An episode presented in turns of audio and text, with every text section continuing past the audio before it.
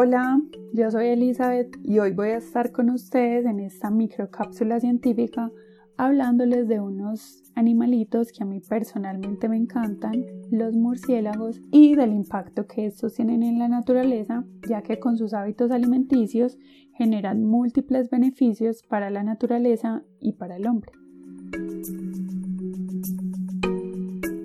La mala fama de los murciélagos no empezó porque estos sean la fuente más probable del brote del coronavirus, no, su mala fama ya venía de antes, pero ahora seguramente empeoró. Y es que debido a todo lo que está pasando en la actualidad, muchas personas están hablando de los murciélagos, algunos de manera negativa e incluso tomando acciones que atentan contra la vida de estos, otros hablando de manera más positiva, contando todas esas cosas buenas que estas especies hacen por los ecosistemas. Hoy hago parte de este segundo grupo y voy a aprovechar para hablarles un poquito de estos particulares mamíferos. Los murciélagos hacen parte del orden Chiroptera, son el segundo orden más diverso de los mamíferos después de los roedores. En el caso de Colombia son el grupo de mamíferos con mayor número de especies. Los murciélagos son los únicos mamíferos que pueden volar, presentan adaptaciones ecológicas particulares en cuanto a su alimentación, ecolocalización y amorfología resultantes de esa capacidad de vuelo. Contrario a lo, que a lo que muchos piensan, los murciélagos no son ciegos, incluso los zorros voladores, el murciélago de mayor tamaño conocido en el mundo, usa el olfato y la vista para encontrar su comida. Pero digamos que lo que más utilizan los murciélagos, la mayoría de murciélagos para moverse en el espacio y encontrar comida es la ecolocalización. La colocalización básicamente es el uso de ondas sonoras y del eco para distinguir información del medio externo.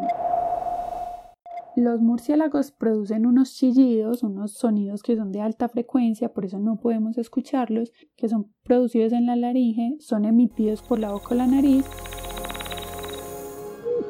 y estas ondas rebotan en los objetos y son captados por un sentido muy eficiente que es el oído, que luego transmite la señal al cerebro. Bueno, pero empecemos por los más famosos. Tal vez muchas características de los murciélagos los han convertido en figuras icónicas en leyendas, en la literatura, en el cine, principalmente en el cine del terror. Pero la más importante, sin lugar a dudas, es que algunas especies se alimentan de sangre, es decir, que son hematófagas, tal como los míticos vampiros o el conde Drácula.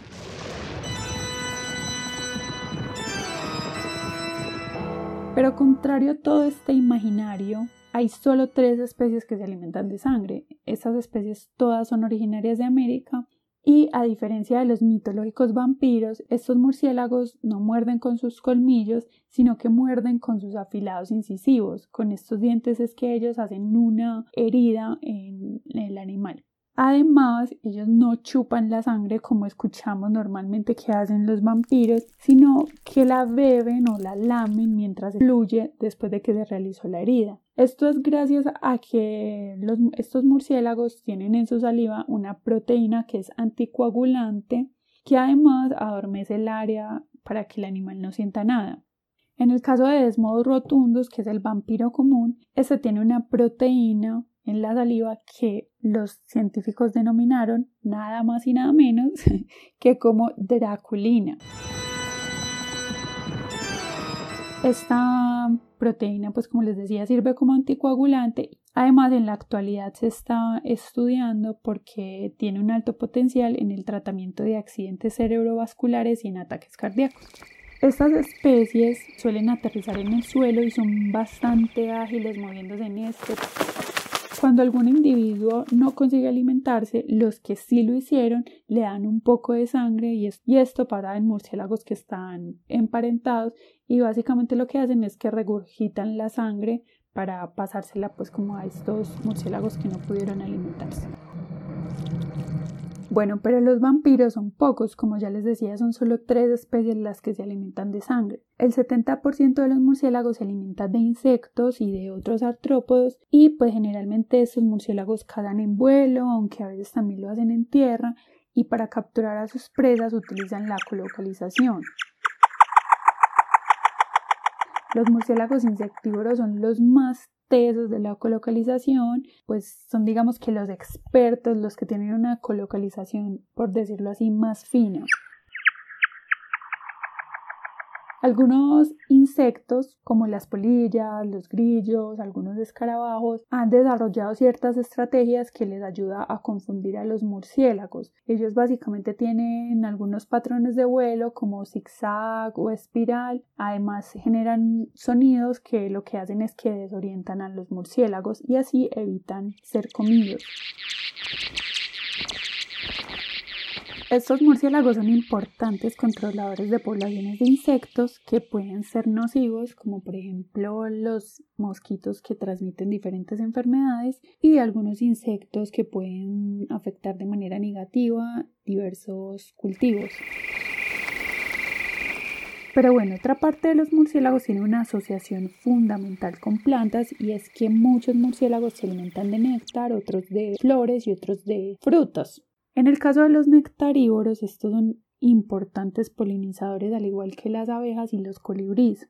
Los murciélagos nectarívoros pueden visitar flores en diferentes lugares y transportar el polen a grandes distancias. Pueden llegar a transportar polen hasta 90 kilómetros y son polinizadores muy eficientes. Pueden polinizar diferentes plantas como plátanos, mangos y guayabas. Pero el mejor ejemplo es el del famoso mezcal o tequila mexicano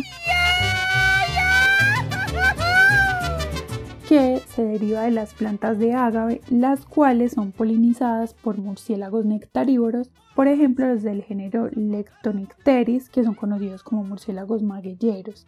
Estos murciélagos eh, mantienen la buena salud de las plantas de ágave, entonces ya saben, sin murciélagos no hay tequila. Y es increíble que estos murciélagos pueden llegar a formar colonias de hasta 200.000 individuos en, en un mismo refugio. Bueno, y la otra asociación importante entre plantas y murciélagos es la de los murciélagos que se alimentan de frutos, debido a que estos murciélagos permiten la regeneración de bosques y la preservación de la diversidad de la flora al dispersar las semillas tanto en bosques como en áreas que se encuentran altamente degradadas. El paso de las semillas por el tracto digestivo de los murciélagos y de otras especies que son dispersoras de semillas aumenta la probabilidad de la germinación y además disminuye la probabilidad de que las semillas sean depredadas o que sean infectadas por hongos. Para terminar, algunos murciélagos se alimentan de diferentes vertebrados como roedores, lagartos, ranas, aves y pues estos también mantienen el equilibrio de las poblaciones de, especies, de estas especies. Hay algunos murciélagos que se alimentan predominantemente de peces y estos básicamente con el sistema de colocalización detectan sus presas por medio de las turbulencias que éstas producen en la superficie del agua. Estos murciélagos tienen unas patas muy grandes con fuertes garras que son con las cuales ellos pescan.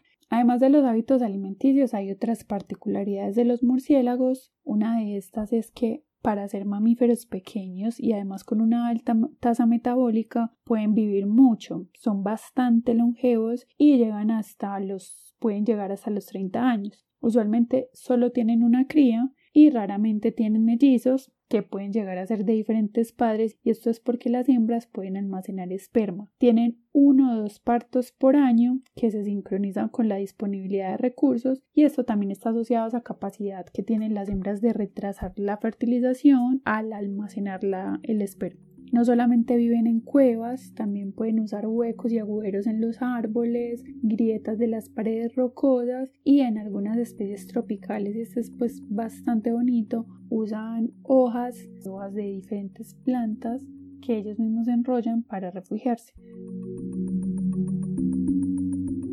Bueno, y esto es solo una pequeña parte de lo que son estos fascinantes animales. Desen la oportunidad de aprender un poco más sobre ellos. Los invito a que busquen. Hay algunas especies bastante bonitas, bastante, bastante carismáticas, aunque no lo crean.